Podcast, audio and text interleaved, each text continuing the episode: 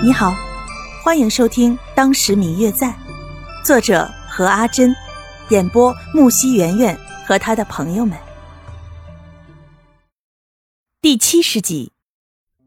哦，那行，刚好啊，谢轩也不知道跑到什么地方去了，我们找他一起喝酒去吧。方玉楠听见他说要出去走走，便故意在后面懒洋洋的拖长了声调说：“谢轩出了外面。”果然，白若秋一听就立马加快了步伐，还一边催促着他。方玉楠口中应着，但是面色却稍稍的沉了半分。夜晚的寺庙很安静，那些僧人们似乎睡得很早，除了极个别的僧人还在诵经之外，整个寺庙只听得见虫鸣的声音。白若秋与方玉楠沿着一条曲折的小路向前走着。皎洁的月光洒在青石板铺成的路上，显得格外的清幽。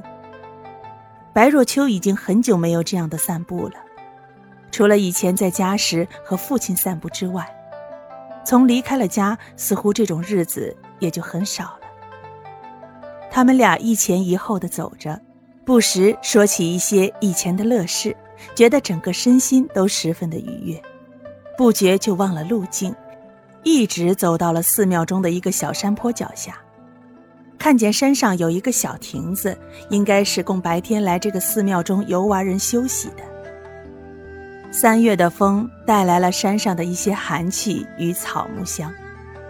他们两个人轻声的交谈着，向那座亭子走去，却听见上面隐约传来了一些说话的声音。因为隔得不远，所以白若秋与方玉楠准备走得近一些，看看是谁。他们两个人走得又近了一些，才听见，竟然是白天给他们解围的慧通师傅与谢轩两人，不禁吃了一惊，低声伏在一旁的石头下面听着他们谈话。方玉楠几次想要出去打招呼，却被白若秋拉了回来。他想知道这大晚上的两个人。究竟在谈些什么？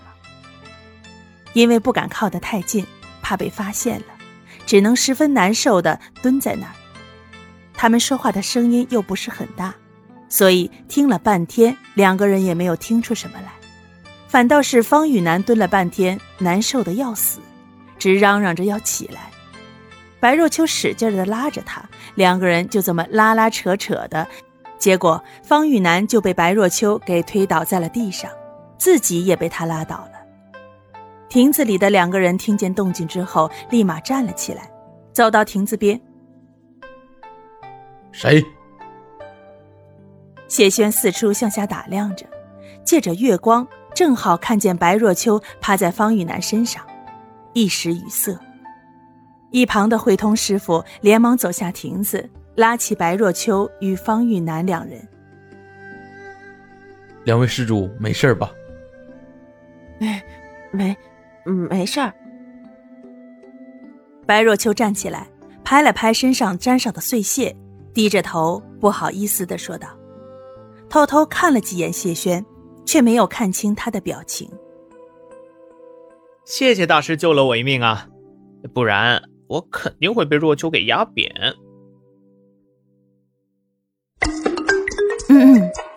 我最亲爱的小耳朵，本集已播讲完毕，感谢您的收听。如果你喜欢这本书，欢迎您多多的点赞、评论、订阅和转发哟。当然，也可以在评论区留言，我会在评论区与大家交流互动的。喜欢这本书就给他点个赞吧，你的点赞和评论是我们创作最大的动力。感谢您的收听。